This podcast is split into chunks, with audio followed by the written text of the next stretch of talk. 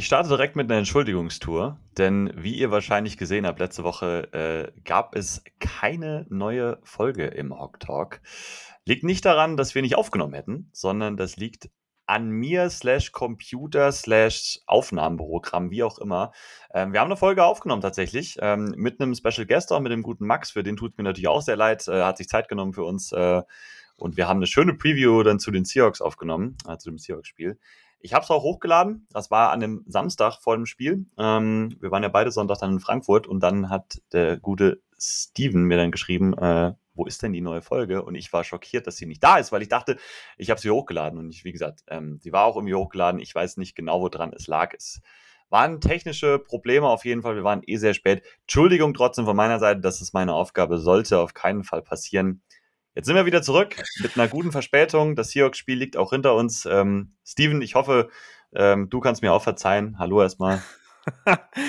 ich habe das ja selber nicht mehr gemerkt. Ich habe tatsächlich ja die Nachricht von Max bekommen, der äh, darauf gewartet hat, dass die Folge kommt.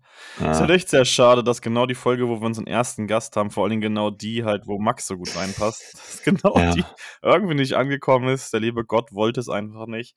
Ich habe auch Max gefragt, ob er heute Zeit hat, eine Review mitzumachen, aber leider hat er keine Zeit. Aber äh, vielleicht kriegen wir ihn trotzdem dieses Jahr nochmal im Podcast, weil der Max hat gesagt, er wäre auf jeden Fall mal dabei. Müssen wir mal schauen. Balbi kommt ja. ja auch irgendwann it is what it is. Vielleicht in den Playoffs ja nochmal, ganz einfach, wenn wir jetzt die letzten Spiele alle noch gewinnen, ne? Könnten wir ja dann so machen. Nein, das ist natürlich ja. ein weiter Weg. Das ist natürlich ein weiter Weg für unsere Commanders. Ähm, ja, ich meine, ich würde sagen, wir erzählen einmal, Steven, erzähl mal einmal, wie, wie du deinen Sonntag verbracht hast. Oder ich habe ja schon gesagt, dass du in Frankfurt auch warst. Wie fandest du den letzten Sonntag auch gerade vielleicht im Vergleich zum Sonntag davor? Chiefs Dolphins im Vergleich zu Colts Patriots. Wie fandest du es so? Also, ich finde, einen Unterschied hat man gemerkt. Du bist ja im gleichen Zug tatsächlich gefahren wie ich. Dann hast du es ja auch gehört. Man hat den Unterschied im Bahnhof halt gemerkt, dass die Patriots-Fans halt äh, in Frankfurt äh, schon sehr auffällig waren, sag ich mal. Man hat die schon gehört. Auch vom Stadion. Ich fand halt ein bisschen schade, dass das so eindeutig war an Fans. Also, also ich, die Colts-Fans, ich weiß nicht, ich habe vielleicht maximal 100 gesehen oder so. Ich habe es jetzt natürlich nicht gezählt, aber es war halt massig, massig, massig mehr Patriots-Fans. Die haben natürlich auch gut abgerissen, aber allein die fehlenden Gästefans und allein dem absolut langweiligen Spiel geschuldet, war es halt im Stadion, finde ich, schon deutlich leiser als letzte Woche. Letzte Woche war da einfach viel mehr Action drin und dadurch die Fans auch einfach viel mehr involviert. Dafür waren die Durststrecken einfach krass viel zu lang. Wie gesagt, ich habe das Spiel auch ehrlicherweise, ich glaube, zwischendurch war ich mal draußen und weil ich einen Ex-Kommilitonen von mir getroffen habe von damals, den ich ewig nicht gesehen habe und dann haben wir gesoffen und ich habe gedacht, Alter, jetzt warst du 10, 15 Minuten vom Spiel, nicht Realtime, vom Spiel war ich tatsächlich draußen. Ich habe richtig viel verpasst. Dann komme ich rein und es ist einfach nicht ein Punkt gefallen und fragst, habe ich was verpasst? Nein, war scheiße langweilig. so, denke ich, ja, gut. Und dann fiel auch genau, fielen auch genau die nächsten Punkte.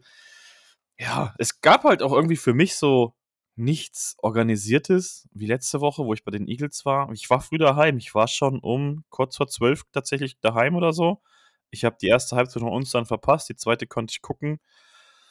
Ja, ich weiß nicht, so richtig krass mitgenommen wie das erste Spiel hat es mich nicht, aber das liegt auch echt einfach daran, dass einfach das erste Spiel einfach neuer war oder die Erfahrung neuer war, ich mehr Leute getroffen habe und natürlich auch deutlich mehr gesoffen habe, ehrlicherweise.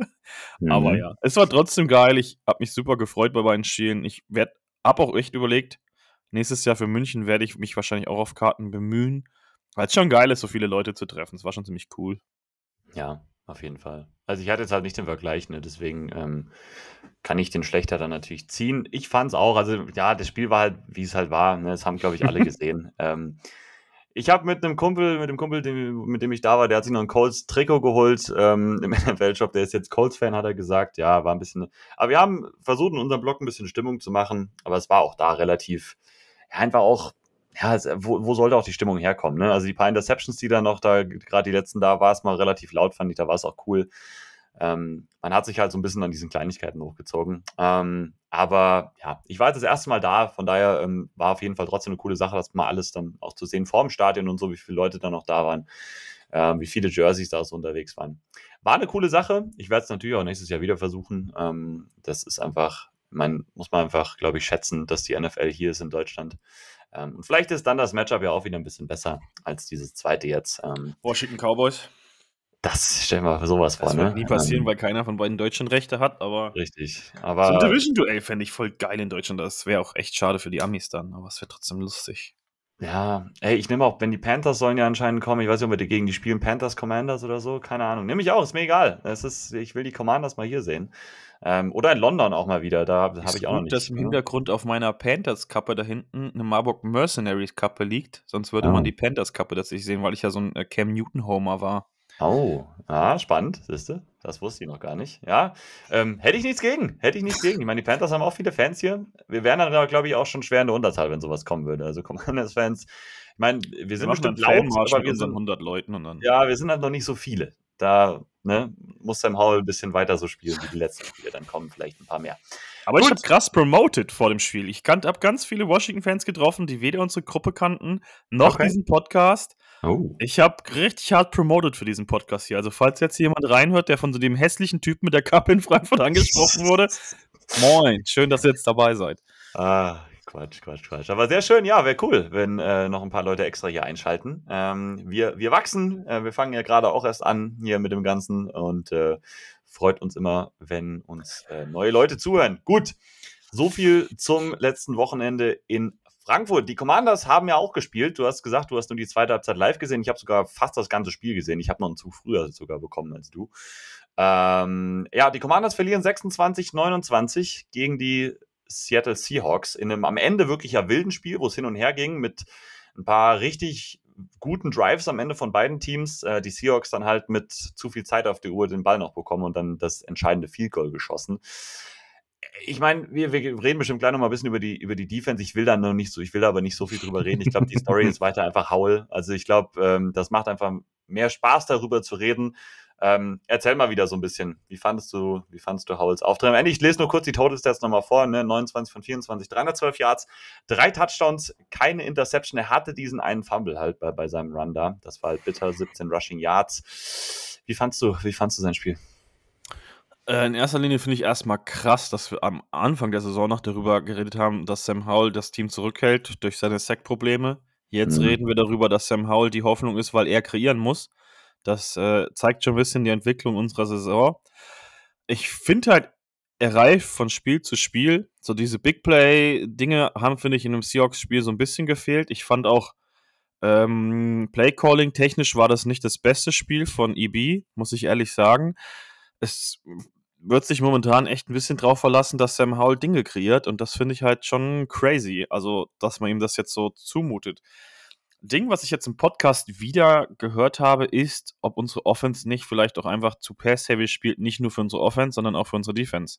Sprich, wir laufen zu wenig, nehmen da mit zu wenig Zeit von der Uhr, obwohl wir äh, Time of Possession, glaube ich, immer noch Platz 13 oder so sind. Aber trotzdem wurde darüber geredet, ob bei der Art Defense, die wir haben, es nicht sinnvoller wäre, denen mehr Zeit zu geben, sich zu erholen. Und ich weiß auch nicht, ein Punkt, den ich jetzt gehört habe, ich weiß gar nicht mehr in welchem Podcast, äh, eine Incompletion ist genau das gleiche wie ein, wie ein Lauf für Null, außer dass beim Lauf die Uhr weiterläuft. Und wenn ein Lauf für Null ist, dann hörst du auf zu laufen. Bei einer Incompletion wirfst du trotzdem weiter.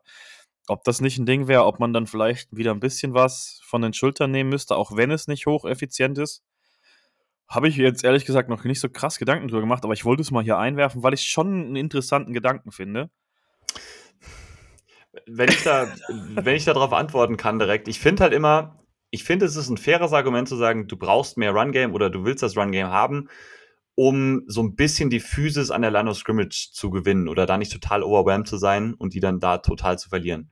Ähm, ich finde halt einfach, ähm, dass, ähm, dass, dass wir ja auch ein Team sind, genau wie die Chiefs das äh, vorher waren, ähm, ein Team sind, was halt den Lauf dadurch ersetzt, ähm, dass sie halt kurze Pässe irgendwie in die Flats werfen, kurze Screens oder sowas werfen.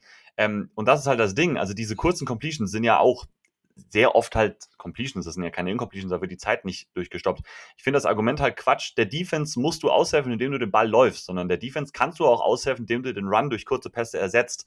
Ich finde, das Argument für den Run ist eher, wenn du die Line of Scrimmage, wenn du da physischer werden willst und die nicht so oft verlieren willst. Ich finde das Defense-Argument dafür ehrlich gesagt falsch, weil die Chiefs das ja auch beweisen. Die brauchen auch kein Run-Game und ne, gut, vielleicht war die Defense letzten Jahre da auch nicht so besonders gut.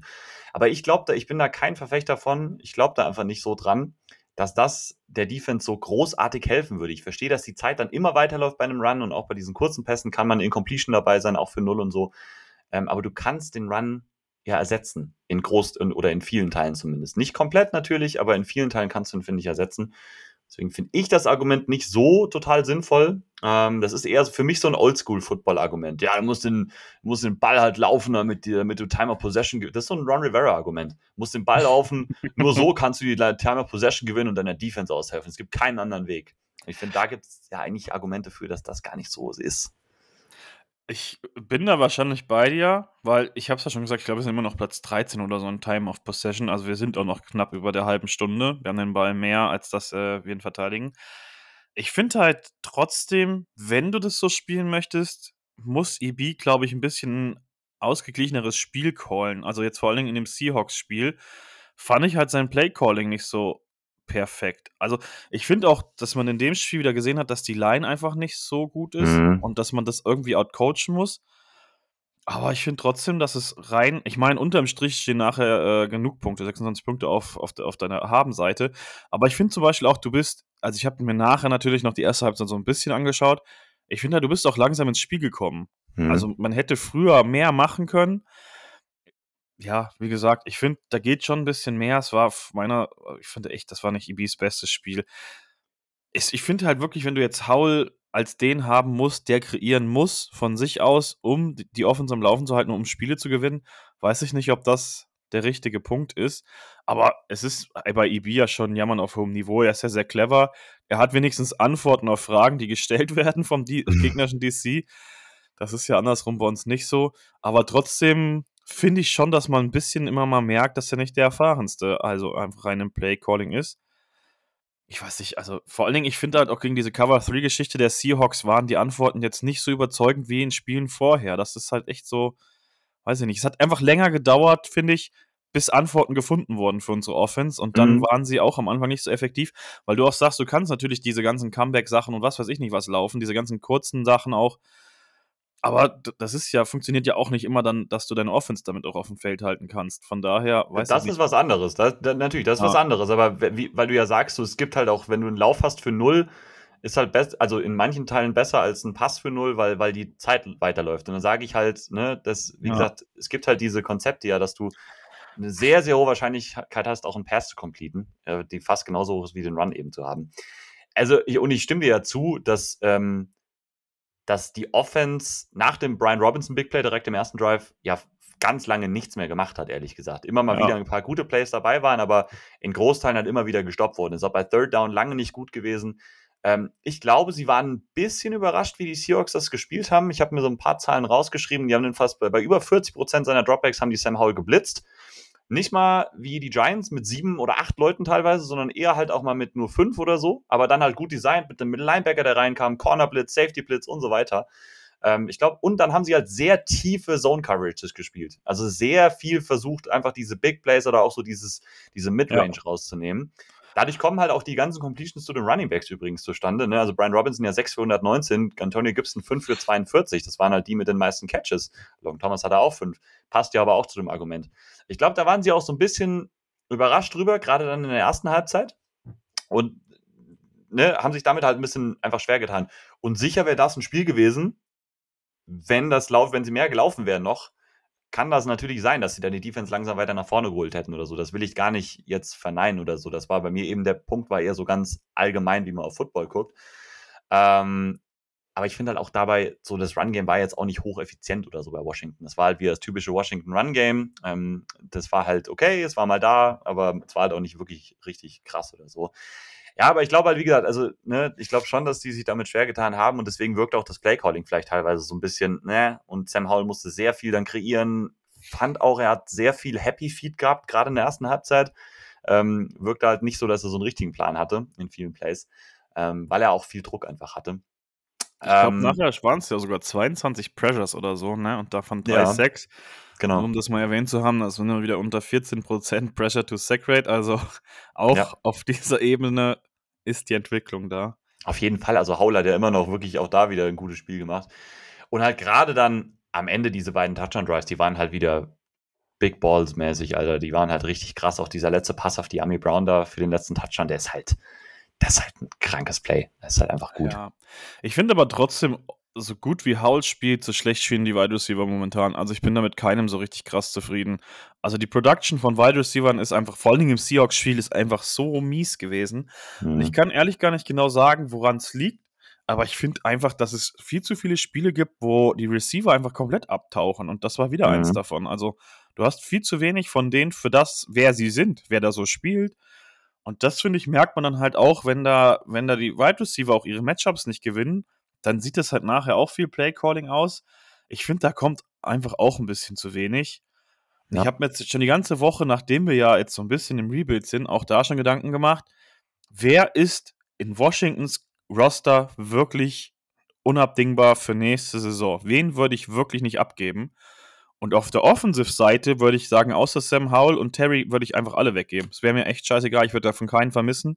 Und Terry auch aus dem Standpunkt von, was er als Lockerroom-Guy ist, weil selbst bei ihm ist die Production nicht so pralle, muss ich sagen. Ja. Also ich finde, in Washington sind halt einfach momentan alle abdingbar und das finde ich halt, zeigt schon, dass du keinen dabei hast, der einfach Plays kreiert. Das ist in der Offense noch ein geringeres Problem als in der Defense, da kreierst du ja gar keine Plays. Aber dass wenn jemand Plays kreiert, ist es halt wirklich nur Howl und das finde ich halt echt dramatisch. Also, ja. ich meine, bei der Offense ist es immer noch, wir haben da eine krasse Baseline, das ist immer noch sehr, sehr jammern auf höherem Niveau. Ich würde jetzt nicht sagen auf hohem Niveau, aber auf höherem Niveau, als wenn wir gleich zur Defense kommen. Aber ich finde trotzdem, dass das Ceiling von der Defense noch deutlich höher ist als von dem, was wir mit dem Sam Howell, den wir gerade haben, sehen. Und das finde ich halt dramatisch. Ja, also ich, ich habe mir auch aufgeschrieben, Terry hatte schon enorme Probleme gegen Tariq Woolen, ehrlich gesagt. Hatte zwar seine vier Catches am Ende bei acht Targets, aber es gab halt immer wieder diese Shots, wo du eigentlich denkst, die waren, also der eine in die Endzone, weiß ich noch, ähm, der war super platziert, aber also Woolen war halt einfach dran so. Ähm, kennt man von Terry jetzt halt davor die Saisons ehrlich gesagt nicht, auch nicht gegen die Top-Cornerbacks unbedingt, ähm, aber stimmt dir schon zu. Also ich habe mir das auch bei den Receivern aufgeschrieben. Dotson hatte gar keine Chance gegen, egal, meistens gegen Witherspoon ja dann gespielt im Slot. Witherspoon ist halt auch einfach, äh, einfach krank. Ähm, ja. Und ich habe mir schon auch nochmal aufgeschrieben, die Seahawks spielen einfach auch eine sehr unangenehme Defense. Das muss man halt schon sagen. Also, wie gesagt, mit diesen Blitzes, die die da reingebracht haben, mit den jungen Pass-Rushern, die sie teilweise haben, mit dem Boy Maffei und so, und dann der Secondary dahinter, das ist, glaube ich, schon ja, egal für wen bisher schwer gewesen. Muss man schon auch nochmal dazu sagen. Ich finde halt, du musst die Kritik, wenn ich hier Kritik an EB habe, musst du halt genauso gut das Lob äh, darüber aussprechen. Die haben halt auch einfach gut gespielt, so, ne? Also. Ja. Ja, das finde find ich, muss man schon sagen, ja. Ja, und wie, wie, du am Anfang gesagt hast, so, wenn du 26 machst gegen die Seahawks, denkst du in, in Seattle, denkst du so, okay, damit hast du eine gute Chance, das Spiel zu gewinnen.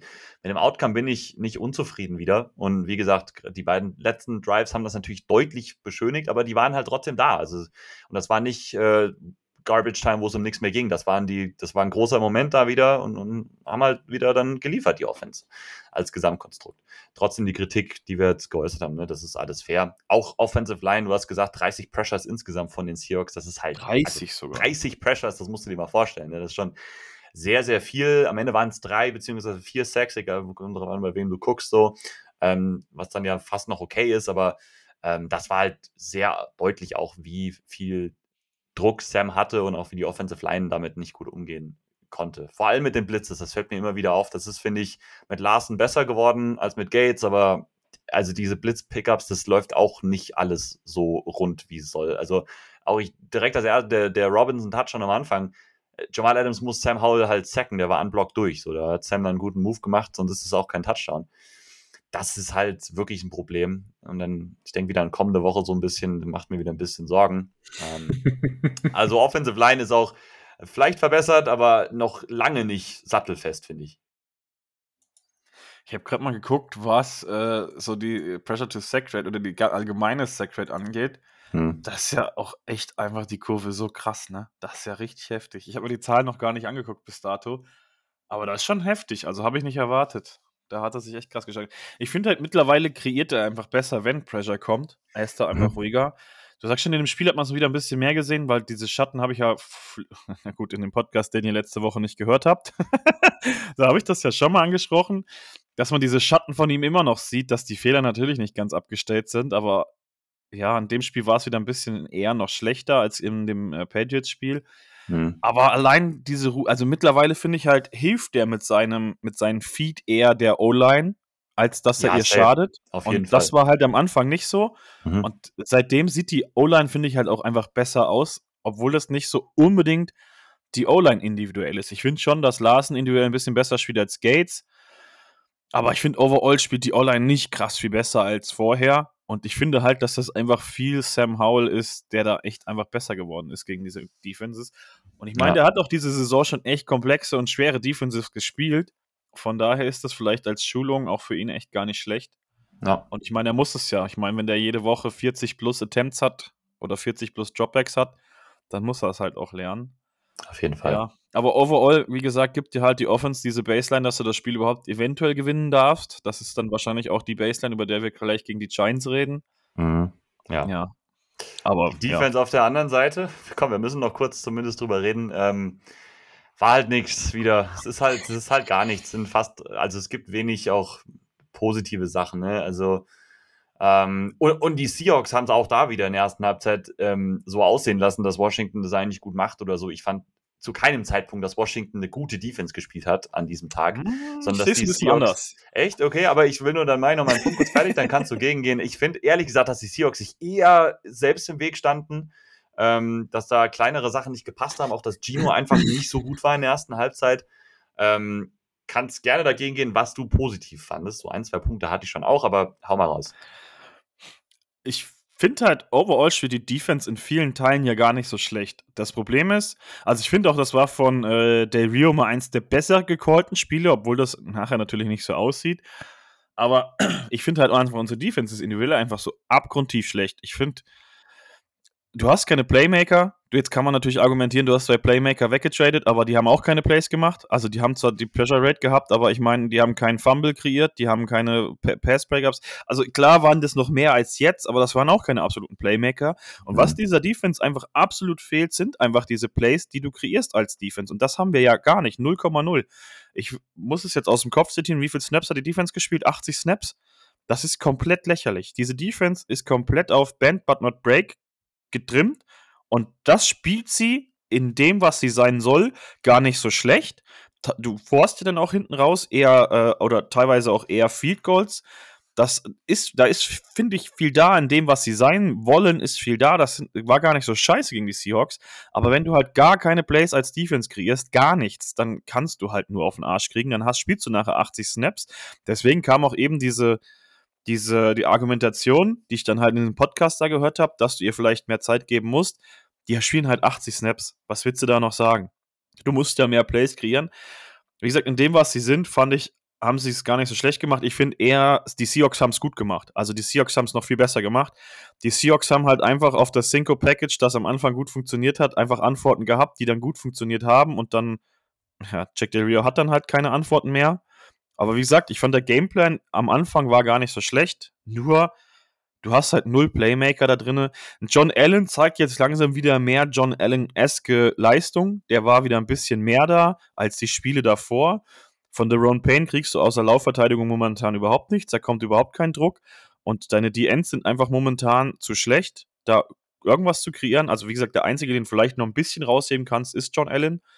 Aber das ist halt einfach krass zu wenig. Und ja, weiß ich nicht, ob du damit dann irgendwie klarkommst. Dann hast du nachher einen F.O. Bader, der ähnlich spielt wie ein Chase Young. Der ist auch mehr so der, der Lone Wolf, der da alleine kämpft, der ein bisschen Freelance und so. Weiß ich auch nicht. Dafür bringt es einfach zu wenig. Ja, wie gesagt, aber ich, viel mehr kannst du wahrscheinlich auch mit der Defense nicht spielen als Bend Not But Not Break, weil du, wie gesagt, einfach keine Plays machst. Die kommen nicht vom Feld, die haben 80 Snaps gespielt. Dann sind die nachher im Arsch, okay. Und dann, ich meine, nachher, als es darum ging, das Spiel ist ausgeglichen, was passiert, war ich mir zu 1000 Prozent sicher, wir haben das Spiel verloren. Ich weiß nicht, wie viel Zeit war auf der Uhr, ein paar 50 Sekunden oder so. Ja, irgendwie so, genau. Und ich wusste zu 100 Prozent, wir haben das Spiel verloren. Die haben ja. das ganze Spiel 1000 Snaps gespielt, die sind generell eh schon schlecht, die können eh nichts stoppen, weil sie keine Plays machen.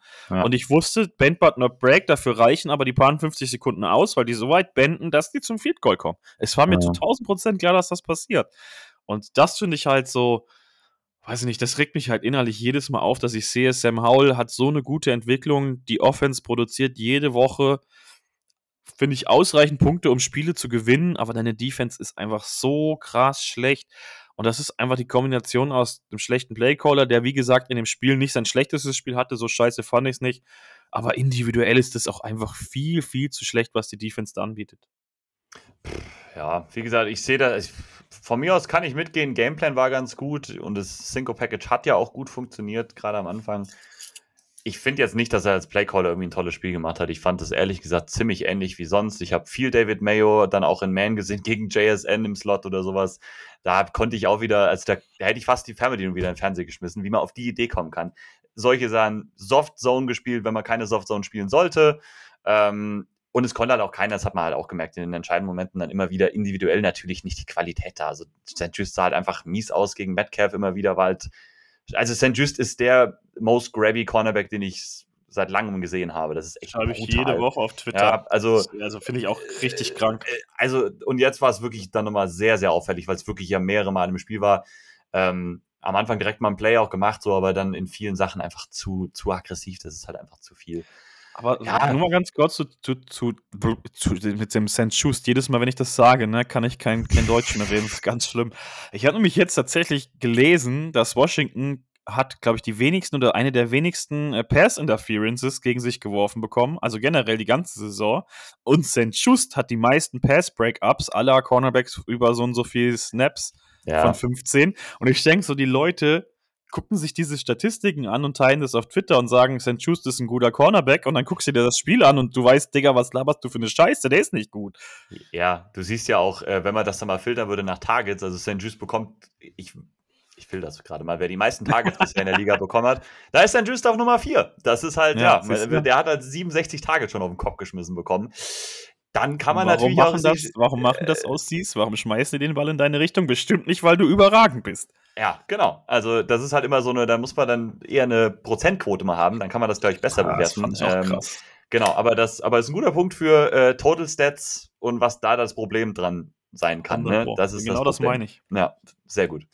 Ähm, auf jeden Fall. Ähm, ja, ähm, St. Just dann rausgeworfen worden, äh, St. Just, äh, Emmanuel Forbes, Entschuldigung, direkt relativ früh auch rausgeworfen worden. Ähm, ich glaube, da haben wir auch schon, haben ja alle gesagt, das war natürlich eine Strafe, es war ähm, Helm gegen Helm, ähm, aber natürlich lächerlich, dass er da rausgeworfen worden ist für direkt. Ich glaube, das ähm, ist, ist bei allen auch auf Twitter schon rumgegangen, dass das so war. Ähm, Kollege Steven ist gerade an die Tür gegangen, hat die Tür geklingelt, der ist bestimmt gleich wieder da. Ähm, ich will gar nicht mehr so viel über die Defense insgesamt reden. Ne? Ähm, ich würde einfach noch sagen, ich habe nur aufgeschrieben, ich würde einfach ganz gerne die jungen Passer schon noch mal mehr sehen. Mehr Andre Jones, mehr KJ Henry. Ähm, ich finde einfach, das ist so ein bisschen das Spannendste, was wir da noch haben. Ähm, ich muss nicht mehr Tool und James Smith Williams so viel sehen. Ähm, ja, am Ende steht da wieder ein Sack durch Jonathan Allen. Ähm, insgesamt nur 13 Pressures. Äh, davon kamen auch einige von Cam Curl, von den Linebackern. Sehr wenig im Pass Rush auch insgesamt. Neben einfach dieser individuellen Schwäche dann auch ähm, in der Pass Coverage ist einfach ein Problem bei Washington. Einen würde ich noch ganz gerne herausheben. Ähm, den habe ich mir aufgeschrieben, der sein bestes Spiel, finde ich, gemacht hat in Washington bisher. Äh, das ist Percy Butler. Percy Butler, finde ich, hat äh, ein wirklich gutes Spiel gemacht, war auch mit Abstand der bestgegradeste äh, Spieler in der Washington Defense. Äh, gute Passbreak hat dann auch gehabt, teilweise ein Man auch gut gespielt. Also nochmal ein Shoutout an Percy Butler. Das war vielleicht so der eine, den ich nochmal herausheben würde, der wahrscheinlich seine Topleistung bisher ähm, bei den Commanders gebracht hat. Ähm, ja, aber ansonsten glaube ich nicht viel, was man da positiv hervorheben kann in dieser Unit. Jetzt muss ich erstmal Luft holen. Ich habe gerade den Motion auf die Insel gesetzt, weil bei mir äh, hat es. Ich habe schon erzählt. Ich habe schon erzählt. bei mir ist nämlich die Gürtel. Da läuft nämlich heute das Ultimatum ab für äh, Glasfaser. Oh. Hm. Vielleicht kommen sie bei dir auch mal vorbei, damit wir hier leckfreie Podcasts aufnehmen können. Da glaube ich noch nicht dran. Da glaube ich noch nicht dran. Ja. Ja. Ähm, ich glaube, das ist alles, was ich mir zu dem Spiel noch aufgeschrieben habe. Ne? Ähm, ich weiß nicht, hast du noch irgendwas zu dem Spiel oder wollen wir Richtung Ich finde, du kannst halt in der Defense auch keinen rausheben. Über die Offense haben wir lange genug geredet. Ich, wie gesagt, finde die Defense einfach scheiße. Das ich kann es nicht anders sagen. Ich warte also ich auf jeden Tag trotzdem auf den Tag, dass Jack Del Rio da rausgeschmissen wird, weil ich finde, äh, es ist ja Talent da. ich finde, die spielen halt auch nicht nach dem, was sie theoretisch könnten. Ich verstehe nicht, wie Ken Dorsey und Schlag mich tot, wie sie alle heißen, in der NFL entlassen werden. Und Jack Del Rio hat immer noch einen Job. Das verstehe ich absolut nicht. Ich habe nämlich gedacht, ich weiß gar nicht mehr, wer war der Erste, aber ich glaube, bei den Bears war der erste Koordinator, der geflogen ist diese Saison. Da hatte ich schon die Hoffnung, jetzt ist der Erste geflogen. Washington wollte nicht die Ersten sein. Vielleicht haben wir jetzt Glück und Jack Del Rio ist endlich weg. Ich frage mich, auf was warten sie? Ich ja. verstehe, ich, für mich gibt es kein Argument, auf das du jetzt sagen kannst, wir behalten ihn bis zur Saisonende. Weil für was? Für was? Außer, dass du sagst, du möchtest einen besseren Pick haben. Sonst bringt dir Jack Del Rio nämlich gar nichts. Ja, ja, das ist fair. Also ich glaube dann so ein bisschen so eine Idee einfach dahinter, einfach zu sagen, ähm, wir machen im Sommer eh einen Neustart, lassen das Ding jetzt noch durchlaufen, passt ja dann zu dir so, dann ne, läuft eh nicht gut. Ich würde auch gerne jemand anderen sehen. Und wenn es intern jemand ist, der ein bisschen andere Philosophie hat oder sowas, keine Ahnung, von mir aus soll Rivera das übernehmen halt, oder so. Ist mir egal. Ja, das, nee, nee, nee, nee, nee, das nehme ich Ich frage mich, frag mich halt, ob die jetzt wirklich nur so lange abwarten, weil sie ähm, Del Rio und Rivera gleichzeitig rausschmeißen. Ja. weil sie, weil sie direkt wirklich äh, Bienemy als Headcoach testen wollen und dann hat, hat er sein DC und dann muss er Headcoach sein. Das ist das einzige Argument, das ich mir noch irgendwie legitim vorstellen kann. Weil ich finde schon, wenn wir bei dieser Coach-Geschichte sind, du kannst fast Benjamin nicht gehen lassen, bei dem, wie er mit Sam Howell gerade zusammen wächst. Also ich finde, das wird schwierig, ihn nach der Saison nicht als Head Coach zu nehmen, ehrlicherweise. Mhm. Deswegen kann ich mir vorstellen, die wollen dann tatsächlich Rivera und Del Rio einfach zusammen rausschmeißen und dann. Ich hoffe es nur. Ich glaube nicht dran, ich bin ehrlich. Die werden bis zum Saisonende bleiben, denke ich. Ja. Aber ich hoffe trotzdem jeden Tag. Ja, ganz ehrlich, ähm, ja, ich würde es ja auch gerne so schnell wie möglich loswerden. Auf der anderen Seite denke ich mir jetzt, ähm, wir haben EB mit der Offense, das ist eine gute Sache. Die soll sich entwickeln. In der Defense ist eh nichts mehr zu holen. Wenn sie es ja am Ende der Saison rausschmeißen wollen, wenn sie es dann auch tun, sollen sie es am Ende machen. Ist mir dann auch jetzt egal. Ähm, ich würde, wie gesagt, ich würde gerne mal einen Jungen oder sowas sehen, der da reinkommt und einfach ein bisschen was anderes mal versucht, um zu sehen, ist das wirklich individuell einfach so schlecht oder ist da vielleicht doch noch mehr drin und es liegt doch ein bisschen am, am DC. Bitte kein Baby. Ja, das wäre jetzt nämlich der perfekte Übergang gewesen zu einem Gerücht, was äh, unter der Woche dann nochmal stärker aufgekommen ist. Ähm, würde sagen, wir schließen damit das Spiel einfach ab. Haben, glaube ich, alles yes. gesagt. Es gibt das Gerücht ja auch schon seit längerem, muss man sagen, ähm, dass erstmal Bill Belichick natürlich auf einem Hot Seat sitzt äh, bei den New England Patriots, weil es da ja gar nicht mehr läuft. Und es gibt eben das Gerücht, dass es Teams geben soll, die daran interessiert sind, für Bill Belichick zu traden. Er hat ja noch Vertrag bei den Patriots, solange er eben nicht irgendwie gefeuert oder solange nicht gefeuert wird und der Vertrag aufgelöst wird, muss man für diesen Trainer dann oder für den Coach eben dann auch eben ja einen Trade machen, äh, wie das die Broncos zum Beispiel auch bei Sean Payton gemacht haben. Und das Gerücht ist eben da, dass Washington und wohl die neue Owner Group daran interessiert sein könnte. Steven, dein Take? Das wäre meine absolute Hölle. Ja. Und ähm, ich sag dir ganz ehrlich, wenn der nächste Coach ist, weiß ich nicht, ob ich dann noch irgendeine Motivation finde, hier einen Podcast zu machen. Nein, also die, die Liebe für den Verein bleibt trotzdem. Wir würden halt hier jede Woche weiter abrotzen. Ich möchte mhm. keinen alten Mann mehr. Also ich mag mhm. Bill Belichick, ich mag den wirklich, ohne Scheiß. Aber dass sein Coaching-Tree nicht funktioniert, sehen wir diese Saison wieder. Es funktioniert nicht. Dieses, ja. dieses Patriots-Ding hat nur funktioniert, weil Tom Brady diese Ära so geprägt hat und jeder, so wie die Eagles jetzt, jeder will, jeder Free, Free Agent will zu den Eagles. Damals wollte jeder Free Agent zu den äh, Patriots. Den jetzt zu uns zu holen, finde ich, ist nicht das richtige Puzzlestück. Also wenn du mit jemandem gehst, der nicht EB heißt, dann brauchst du wirklich jemand Junges, da gibt es ja auch ein paar OC-Lines. Ich weiß nicht, gibt auf jeden Fall ein paar, die mir da einfallen würden. Ich hab's nur mit Namen und so, das wisst ihr, ich habe Goldfischgedächtnis. Aber bitte keinen alten Mann mehr an der Seitenlinie, das möchte ich nicht mehr. Wir brauchen jetzt mal jungen, aggressiven, geilen Football in Washington. Und du hast einen jungen Quarterback und ja, gib mal eine geile Zeit mit jungen Leuten und nicht wieder einen alten Mann. Und vor allen Dingen, vor allen Dingen keinen defensiven Headcoach mehr, der beliebig ja. auch wäre. Ja, fühle ich. Und vor allem, dann stand in dem Gerücht ja auch schon drin, dass es dann Richtung wieder Coach und GM zusammengeht bei Bill Belichick. Also, wenn das ein Team wieder macht, verstehe ich halt auch gar nicht. Ich hoffe, wir sind es nicht und ich hoffe, es macht auch kein anderes Team, weil ich finde halt, also Belichick hat ja wirklich bewiesen jetzt in den letzten Jahren. kann nicht draften, kann Gerade auch als GM wirklich. Also, da ja. kann man es ja wirklich zeigen, wie schlecht er gedraftet hat und auch wie schlecht auch die Free Agent Signings teilweise waren. Also, ja, das würde für mich echt keinen Sinn machen. Also gar nicht. Gerade weil du ja B-Enemy hast. Wenn du keinen hättest oder so, ja. Äh, die Chargers sind so ein anderes heißes Team, wo wohl die Chance vielleicht sogar am höchsten ist, dass die den holen. sollen sie machen. Hoffentlich ist es nicht Washington. Ja. Ähm, da wollte ich nur drauf eingehen, auf dieses Gerücht. Gut, ähm, so viel dazu. Jetzt steht natürlich noch ein Spiel an am kommenden äh, Sonntag. Es geht gegen die New York Giants zu Hause, also wieder ein Division-Matchup. Das erste Spiel haben wir dagegen verloren, gegen die Giganten. Da hat sich seitdem natürlich schon noch einiges verändert, verschlechtert bei den Giants. Ähm, sieht nicht sehr gut aus. Tommy DeVito ist mittlerweile Starting Quarterback bei denen. Ähm, Daniel Jones hat sich ja das Kreuzband gerissen. Auch Tyrod Taylor ist länger jetzt raus. Ähm, und ja, Tommy DeVito ist jetzt anscheinend so der Starter bei denen. Ähm, lange kein Spiel auch mehr gewonnen. Ähm, Giants stehen jetzt bei 2 und 8. Also da geht die Saison so langsam aber sicher den Bach runter. Ähm, der Injury Report ist relativ lang. Wir gehen ihn vielleicht einmal durch und dann kannst du ein bisschen vielleicht in der Preview schon mal übernehmen. Ähm, bei Washington denke ich so, die einzigen, die wirklich entscheidend sein könnten, wo man ein bisschen gucken muss, ähm, ist James Smith Williams mit, seinem, mit seiner Obersch Oberschenkelverletzung. Der hat jetzt Mittwoch nicht trainiert. Ähm, da, der ist ja auch rausgegangen dann während des Spiels, das sah ja gar nicht so gut im ersten Moment aus. Mal schauen, ähm, ob der sonst spielen kann. Ähm, der Rest, der da draufsteht, auch haben einige Mittwoch nicht trainiert, sollten fein sein. Bei den Giants, wir gehen es einmal durch. Jalen Hyatt, Adoree Jackson, Kevin Thibodeau, alle drei im Concussion-Protokoll. Nach einer Woche zurückkommen, glaube ich, relativ unwahrscheinlich, ehrlich gesagt. Ähm, Evan Neal am Knöchel, Okuriki, Hip, Deontay Banks, Ankle, der ist aber, Deontay Banks war schon wieder limited. Die ersten haben alle nicht trainiert. Ähm, ja, also die haben auch neben den Verletzungen auf Quarterback halt auch jetzt Verletzungen überall im Team.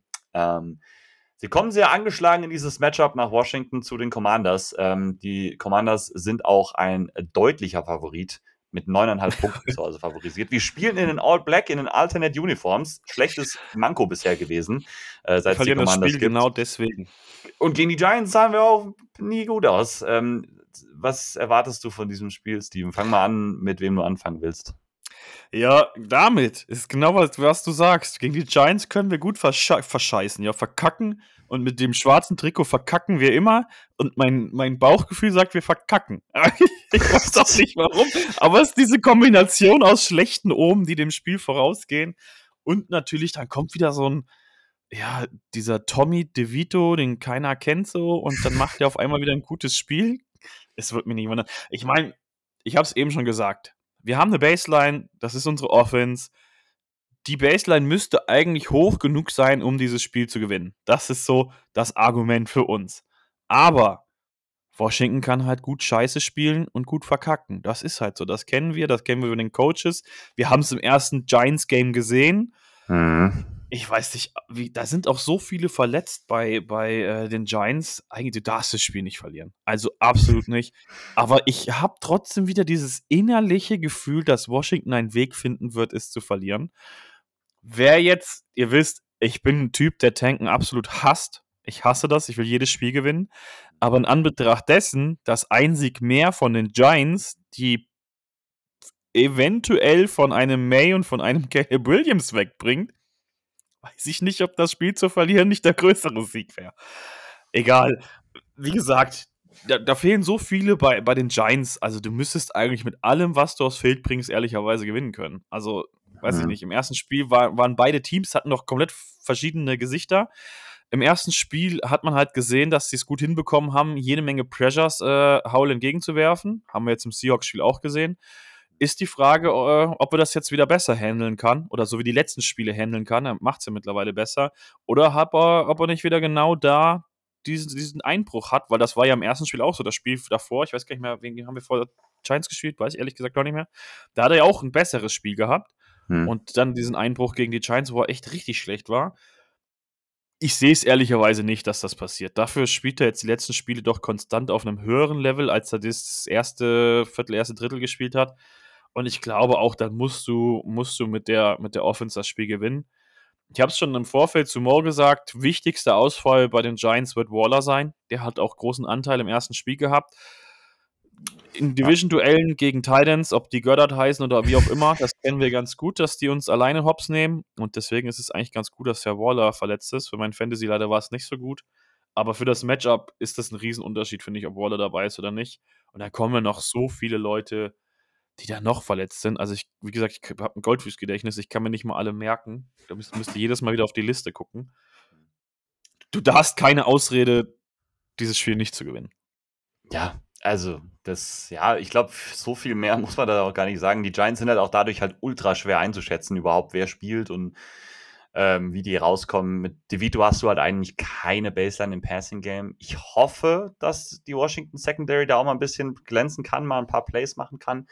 Die passen eh sehr wenig dadurch. Sie sind halt sehr viel darauf, irgendwie den irgendwie zu laufen mit Barkley. Ich hoffe, dass sich Washington darauf einstellt. Ich gehe auch mal davon aus. Ich ich denke, das werden sie schon hinbekommen. Ähm, und ich glaube halt, wenn du Base Run Game halt halbwegs stoppen kannst, dann natürlich musst du dann regelmäßig diese, die, die Giants Offense starten. Ähm, ich finde schon die andere Seite des Balles, also Commanders Offense gegen Giants Defense, schon spannend, weil da natürlich schon bei den Giants immer noch viele von den Startern da sind und halt, weil Sam Howell so viele Probleme oder so große Probleme hatte in diesem ersten Spiel gegen die. Ähm, wir wissen, wie die Giants spielen unter Wink Martindale. Man, Heavy Blitzing ähm, und das haben sie total viel oder sehr, sehr viel gemacht ähm, in dem Spiel.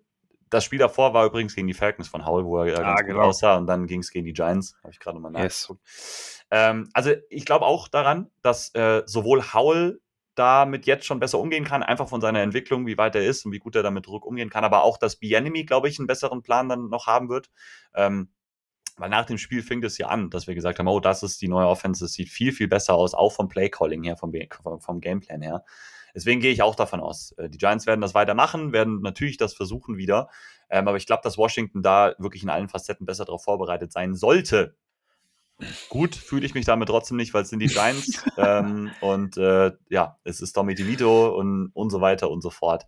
Ähm, ich kann hier trotzdem keinen Weg sehen, wie die Giants dann wirklich so ein Spiel gewinnen. Also das würde mich sowas von brechen, wirklich. Also wenn Tommy DeVito und die Giants in Washington dieses Spiel gewinnen, äh, dann werde ich so gebrochen sein für den Rest der Saison. Wirklich. Das wäre die schlimmste ja, Niederlage, die es gibt. Und es geht um nichts mehr, ich weiß, und äh, wenn sie verlieren, bessere Draftposition, das ist alles richtig, aber einfach fürs Prestige, für die Ehre, kannst du dieses Spiel hier bitte nicht verlieren. Kannst du auch immer den Rest alle gewinnen. Tanken ist nie geil. Also, nur, ich weiß, ist immer so schwierig äh, bei, bei äh, Injury Reports wirklich nachher davon auszugehen, wer spielt und wer nicht. Ich finde zum Beispiel, wenn Bobby O'Carrick nicht spielt, ist ein Riesenausfall für die Giants, weil der war der beste äh, Spieler auf der Defense von den Giants im ersten Spiel. Der hatte ja auch, glaube ich, ein 90er PFF-Rating oder so im ersten Spiel gegen uns. Der mhm. war super krass. Thibodeau könnte ausfallen, weiß ich auch nicht. Concussion könnte schon sein, dass er dann bis Sonntag wieder darf. Aber ja, allein wenn die beiden fehlen, wäre schon ein arger Verlust. Ich meine, angeschlagen sind ja dann trotzdem noch einige, so Dory Jackson und The Banks, die waren alle schon mal jetzt ein bisschen, bisschen angeschlagen. Und dann, wenn die nicht voll fit sind, also da musst du, da musst du da genug Punkte machen, um das Spiel zu gewinnen. Ich glaube halt, dass unsere Defense trotzdem auch gegen einen Tommy DeVito Wege finden wird, Punkte zuzulassen. Und äh, ich sag jetzt schon, dass jeder von uns äh, die Hände über den Kopf schlagen wird, weil da mindestens wieder ein Big Play dabei ist, weil wieder irgendwas komplett schief läuft. Aber ich meine, gut ist, Hyatt Concussion weiß man auch nicht, ob der spielt. Das wäre so einer, der dann vielleicht so, eine, so ein Big Play tief fängt. Hm. Ja, es sind halt viele dabei, wo du echt sagst, die fehlen den. Dexter Lawrence ist ja, ne, der hat ja nur Rest, der wird spielen. Hm. Die haben so einen langen Injury Report. Aber wichtig für die natürlich, Andrew Thomas wieder da. Der wird Stimmt. mit Sicherheit spielen. Das wird natürlich schon mal die O-Line deutlich besser machen. Wenn das Evan Neal fehlt, falls er fehlt, ist jetzt nicht der Riesenverlust. Ich meine, wer von euch hat das Video nicht gesehen, als Evan Neal äh, seinen eigenen O-Liner geblockt hat? Ja, einfach legendär. Ich weiß nicht, du, wie gesagt, du kannst eigentlich mit allem angreifen. Du solltest eigentlich auf dem Boden gut zurechtkommen. Du solltest den Ball auch. Ich finde halt genau das, was wir eben angesprochen haben: den Ball viel laufen und auch diese vielen kurzen Dinger geben. Und die, das sah ja Haul jetzt viel besser aus, gegen die Pressure diese kurzen Dinger zu nehmen, die Füße zu setzen und gegen die Pressure den Ball zu werfen. Das ist halt ein Ding, das in dem Spiel übel entscheidend sein wird, weil, wie du gesagt hast, die werden nichts daran ändern, die werden wieder krass viel blitzen, die werden über, übertrieben viel Pressure bringen. Und wenn Howell das halt so hinbekommt wie die letzten zwei, drei Spiele, dann denke ich schon, dann gewinnst du das Matchup auf jeden Fall. Und dann musst du halt gucken, was, was deine Defense, inwieweit deine Defense verkackt, was sie zulässt und ob deine Offense dann mehr Punkte macht als die Defense. Find's mutig, dass da 8,5, wie du sagst, jetzt 9,5 sind sogar mittlerweile Punkte Favorit. Finde ich halt schon krass, ne? Also, mhm. ich meine, das ist immer noch Giants gegen Commanders. Das ist halt schon ein Spiel, das immer aus Prinzip eng ist, weil da so viele Fehler passieren. Aber klar, wenn deine Defense annähernd okay spielt, ich meine, ja, Ich, ich weiß halt nicht, so, so einen jungen Quarterback willst du ja eigentlich unter Druck setzen. Die Frage ist halt, wie viel Druck machst du selber mit deiner Defense, ne? Mhm. Die, halt jetzt, wird halt schon mehr nach den Stärken von Payne und Allen gespielt. Also so sieht es zumindest aus, dass das der Plan ist. Da musst du halt jetzt aber auch diesen Payne aus dem Vertragsjahr wieder haben und nicht auf, auf diesen Payne von letzter Woche. Der war gegen den Run echt gut, aber Pass Rusher, wie gesagt, absolut kacke. Da musst du jetzt mehr von den Inside-Leuten kommen. Jetzt sieht man vielleicht auch mal immer wieder einen Stunt. Das haben wir ja vorher auch nicht so häufig gesehen. Ich denke schon, dass man Allen immer mal wieder außen sehen wird. Ich vermute es zumindest. Wichtig wird es halt, ob wir irgendwie echt Pressure da drauf kriegen, weil da hinten Ja. raus, ich, wie gesagt, unsere Linebacker und unsere Backfield, die spielen alle einfach so mies. Da wird selbst Tommy Ja. DeVito Ja, den Ball ja, irgendwie ja. irgendwann kriegen. Also gegen die Cowboys hatten die ja gar keine Chance, die Giants. Also bis, wie gesagt, ganz zum Ende von diesem Spiel. Ähm, ich gehe auch davon aus, dass die schon ein paar Drives haben werden, wo die den Ball bewegen können. Ähm, da, da, das ist auf jeden Fall so. Ähm, ultimativ halt, glaube ich, nicht, dass die da mitgehen werden können. Ähm, nur mal so, ich habe nochmal eine Zahl rausgesucht, ähm, habe ich mir nämlich da nicht mehr rausgeschrieben. Die Giants haben Sam Howell bei diesem ersten Matchup in New York bei 63,3% seiner Dropbacks geblitzt. Das ist eine absurd hohe Quote. Also nur um das mal so äh, zu unterlegen, was heißt denn, die blitzen ihn viel. Und Washington hatte bei diesen Dropbacks eine Screen Percentage, Screen to No Screen, also nur wirklich, also wirklich eine Screen-Quote von nur 4%. Das ist, finde ich, halt viel zu wenig gegen solche, gegen, gegen solche Gegner. Da muss halt viel mehr, viel mehr drin sein. Ne? Einfach weil du dann auch die, die Defense mehr in Bewegung bekommen kannst, Defensive Backs, da geht es viel eins gegen eins dann. Das muss höher werden. Das ist auch höher gewesen jetzt schon die letzten Wochen. Das finde ich, hast du auch gemerkt, ob es über Running Backs Ja, oder mega. Receiver Screens geht. Ähm, das macht doch einfach Sinn und gerade in dem Matchup muss das, finde ich, halt der krasse Ansatz auf jeden Fall sein. Weil die Blitzquote wird, glaube ich, wieder ähnlich aussehen. Das wird, glaube ich, nicht groß anders werden. Ähm, aber ich glaube halt, Washington hat da neue Wege so ein bisschen, um damit besser, wie gesagt, umzugehen. Ich frage mich halt, also ich glaube auch wieder, dass es viel bei uns über Running Backs geht. Also ich glaube, das Mhm. letzte Woche war ein bisschen Blueprint dafür, wie es nächste Woche laufen wird. Ich weiß nicht, wer es gelesen hat. Es gab jetzt auch diese mal Statistiken und so, äh, rece äh, reine Receiving-Statistiken von Running Backs. Und ich meine, da sind ja Robinson und Gibson beide in fast allen Belangen Top 10, teilweise sogar Top 3. Robinson sieht natürlich nach dem letzten Spiel richtig gut aus. Der ist bei Total EPA per, per Reception ist er Platz 1 zum Beispiel. Also hätte auch vor der Saison keiner gedacht. Man merkt so ein bisschen, ich habe das schon mal gesagt, der Daniel Jensen, erinnere ich mich, vor der Saison hat der nämlich gesagt, ist ja Chiefs-Fan und äh, EB kommt ja von da. Er hatte so ein bisschen die Offense von uns schlecht geredet, will ich nicht sagen, aber hat halt in Frage gestellt, wer übernimmt diese McKinnon-Rolle. Jetzt siehst du so richtig, bei uns sind es mehrere Spieler, ob das Curtis Samuel ist oder Gibson und Robinson. Und ich finde, dass diese Identität einfach in den letzten Spielen viel mehr rauskam, wo wir dann echt, wie du eben gesagt hast, wo wir gesagt haben, jetzt ist das Play-Calling einfach so ein bisschen anders. Und deswegen glaube ich auch, dass wir das in dem Spiel wiedersehen. Ich glaube, Robinson wird da auch wieder viele Catches haben. Oder vielleicht ist es dann auch mal wieder so ein Gibson-Spiel, wo er viele Catches hat. Aber ich erwarte fast, dass eigentlich gar nicht viel Risiko gegangen wird, da viel irgendwelche Dinger auf, weiß ich nicht, auf Dotson oder auf, auf Terry zu werfen. Ich erwarte da eigentlich nicht so viel, Hm. äh, ähm, dass da so viel für die passiert. Und ja, ich glaube halt, wenn du ähnlich viele Punkte machst wie letzte Woche, dann sollte das eigentlich zum Sieg reichen. Davon sollte man ausgehen. Ähm, ich gehe auf jeden Fall davon aus. Kleine, kleiner Spoiler schon mal für die Score Prediction. Ähm, bin mal gespannt, wie eng du siehst, ob du die 9,5 nehmen würdest. Ähm, das ist soweit alles, was ich ehrlich gesagt zur Preview habe. Also, wie gesagt, ich habe bei den Giants jetzt nicht mehr so extrem viel rausgeschrieben, einfach weil das so eine Shitshow in vielen Teilen ist. Ich weiß nicht, wollen wir zu over-under und Score Predictions gehen? Ja, ich meine, wie gesagt, die haben die letzten, Sch- wann haben die, die haben doch nicht, doch einmal diese Saison haben die 20 Punkte geschafft. Die äh, Giants. Deswegen sage ich ja, wenn die, w- wenn wir so viele Punkte machen wie letzte Woche, muss Ja. das reichen. Und das war halt gegen die Cardinals mit Daniel Jones bei diesem wilden Richtig. Comeback. das Ne? war Also, noch das zweite Spiel ganz am Start. Sonst Ja. haben die 17, 6, 10 und dann zuletzt 14 gegen uns. Also die punkten halt überhaupt nicht, egal wer da auf Quarterback steht. das stimmt, ja.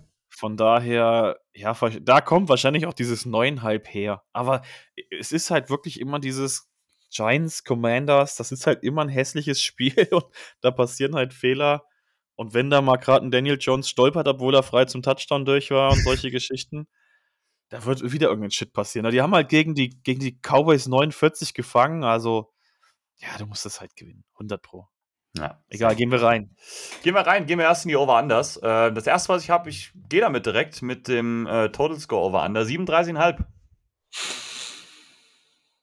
37,5. Oh, das ist auch, ich hasse das jede Woche, ohne Scheiß. Also, wenn wir knapp über 20 machen. Oh, das wird eng. Boah, ich weiß nicht, ich tue mich immer so schwer dabei.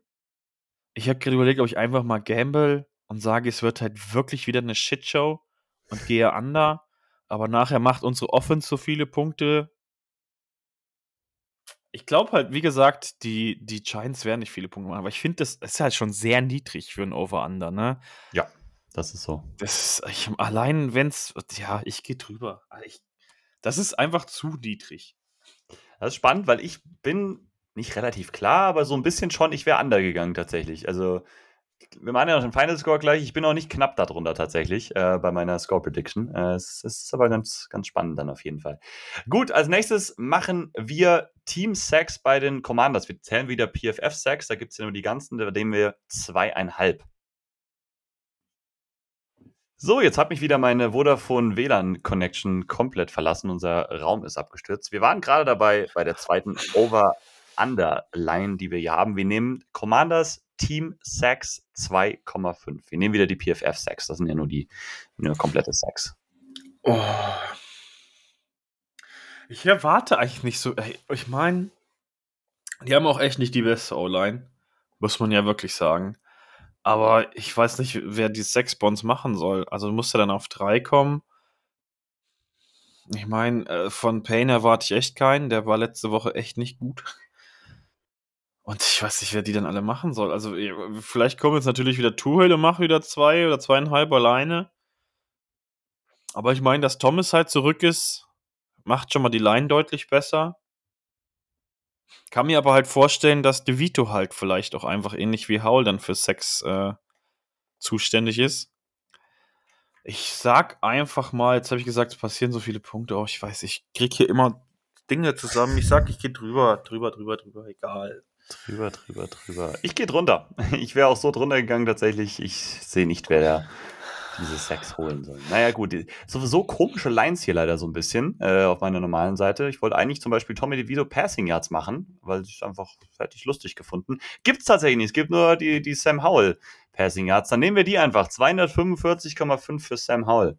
Ja, der ist, äh, ja, das steht an der NFL. Der geht drüber. Hm. Ich bin tatsächlich auch da wieder drunter gegangen. Ich erwarte einfach ein hässliches Spiel, ne? Also klar war bisher gut, aber ich, ich ja. sehe es nicht so. Ich sehe es nicht so ganz ich so. Ich habe ja tausendmal gesagt, jetzt es wird ein hässliches Spiel, deswegen hast du ja echt nicht so unrecht. Aber ich ja. bin halt so immer dieser Hoffnungstyp hier. Ja. Ja, ja, ja. Ja, finde ich auch fair. Ich fände es auch gut, wenn es so wäre. Ich nehme mal was Lustiges, habe ich jetzt erst gar nicht gehabt. Ich, wobei, das ist auch ziemlich random. Wir machen es trotzdem. Ich habe ja eben gesagt, 63% war die Blitzquote in Woche 1. Over-Under von 60% Blitzquote der New York Giants. Ich kann mir schon vorstellen, dass da allein weil Okereke fehlt, es ein bisschen weniger wird. Also ich sag, dass es äh, drunter ist. Ja, ich hätte auch, also das war halt auch schon sehr extrem. Also so eine Zahl habe ja. ich. Also 50 ist schon sehr, sehr viel. Und das also ist schon so in krassen Spielen. gesagt, wär, hätte ich wahrscheinlich mehr geschwommen, definitiv, weil ja, ich glaube, ja, ja, es leicht runter. Ja, fühle ich. Das ist, ja, sehe ich auch so tatsächlich. Gut, das war jetzt aber auch das Erste, was wir gleich hatten. Und dann nehmen wir noch die Saquon Barkley Rushing Yards finde ich die größte, der größte Threat für die, für die Commanders bei 68,5. Ich hatte auch Verteidigung kurz, von, von was der gegen ja die Cowboys so hatte. Ich gucke mal ganz kurz, was der vielleicht gegen die Cowboys hatte, damit man das noch so ein bisschen einschätzen kann, was jetzt in der Offense überhaupt möglich ist. Die haben dann aber ja auch ein bisschen gebencht. Wenn ich jetzt noch dahin komme. Also ich hätte trotzdem Over gesagt, egal was er hatte. War bei 66 gegen die, gegen die, gegen die Cowboys tatsächlich. Ja, ich meine, Washington ist jetzt nicht die schlechteste Rush-Defense, aber halt auch nicht die beste. Die lassen schon regelmäßig über 100 Yards zu. Natürlich außer dieser Outlier gegen die Eagles, das war natürlich ziemlich krass. Ich denke halt immer, ich weiß nicht, Barkley ist halt schon so das Workhorse. Bei denen ist jetzt nicht so, dass das da irgendwie 50-50 aufgeteilt ist, was da gelaufen wird. Von daher würde ich schon sagen, er kommt rüber. Also ich finde 60 schon immer eine sehr hohe Zahl für einen allein. Mhm. Aber ich würde trotzdem sagen over, weil allein weil DeVito spielt, ne? Ich meine, die werden jetzt nicht pass-heavy gehen. Die werden schon sehr, sehr viel den Ball laufen, vor allem früh im Spiel. Von daher würde ich over sagen. So, jetzt haben sie mich nochmal verlassen. Ich äh, werde mir zu Weihnachten aber auch sehr wahrscheinlich meinen neuen Laptop zulegen. Ich glaube, das ist tatsächlich auch ein Problem einfach in der gesamten Kombi. Ähm, ihr bekommt es hoffentlich nicht so extrem mit wie wir. Ich bin auf jeden Fall sehr genervt von dieser Sache. Ähm, wir hatten jetzt am Ende noch die Saquon Barkley. Du warst, äh, warst du over oder under? Was hast du jetzt gesagt? Drüber, ja, drüber. Ich, wäre under gegangen. Ich glaube, der wird noch einige Receiving Yards holen, aber die Rushing Yards, glaube ich, bleiben vielleicht noch unter den 68,5 und dann gibst du mir bitte noch zuletzt deine Score Prediction für dieses tolle Matchup. Ich sag ja, die werden ein paar Drives haben auf jeden Fall. Die haben 17 immerhin gegen die Cowboys geschafft. Ich sag mal, die machen 13. Unsere Defense wird endlich mal ein gutes Spiel haben und wir machen. Oh, das ist schon jetzt viel, wenn ich das sage. Dann ich sag mal 23, 13 für oh. uns. Okay. Ich hätte das, ich habe auch 13 hier stehen. Nehme ich jetzt das? Na, ich nehme es einfach. Ich, ich habe auch 13 ich, äh, und äh, Commanders 17. 17 zu 13. Ich glaube, das wird ein ekliges, enges Spiel, nicht schön und viel knapper. Passt auf jeden Fall zu deiner Storyline, ja. Genau. Und das passt dann zu meinem Over-Under und zu allem, was ich so jetzt bei den. Ich habe fast jedes Under, glaube ich, genommen. Ja. Passt alles ganz gut zusammen. Bin sehr so. gespannt. Ja, ja ähm, ich, ich würde mich auch freuen, wenn ich bei allen falsch liege und die meisten Overs treffen, zumindest die Commanders Overs. Hätte ich absolut nichts gegen. Ich tue mich im Moment noch schwer, das, das zu glauben. Gut, das war sie wieder über eine, über eine, ne, sind noch nicht ganz über eine Stunde, ähm, aber dann doch relativ viel hinbekommen. Ich hatte so ein bisschen Sorgen, dass sie vielleicht ein bisschen kürzer wird, weil einfach ne, diese Giants Preview so ein bisschen ja, unspektakulär ist oder wie man es auch immer sagen will. Ähm, die Folge wird jetzt auch hochgeladen, ihr werdet es auf jeden Fall hören. Nochmal mein Sorry am Ende, ähm, wird hoffentlich nicht mehr vorkommen. Und ähm, ja, Steven, irgendwelche letzten Abschlussworte? Nee, nee. Ich sag, wir haben Mo trotzdem lieb und wir hören uns nächste Woche. Danke euch, danke euch. Alles klar, genau. Wir hören uns nächste Woche. Ich wünsche euch ein schönes Wochenende, ein gutes Commanders-Spiel äh, und hoffentlich ein Commanders-Win. Bis dann.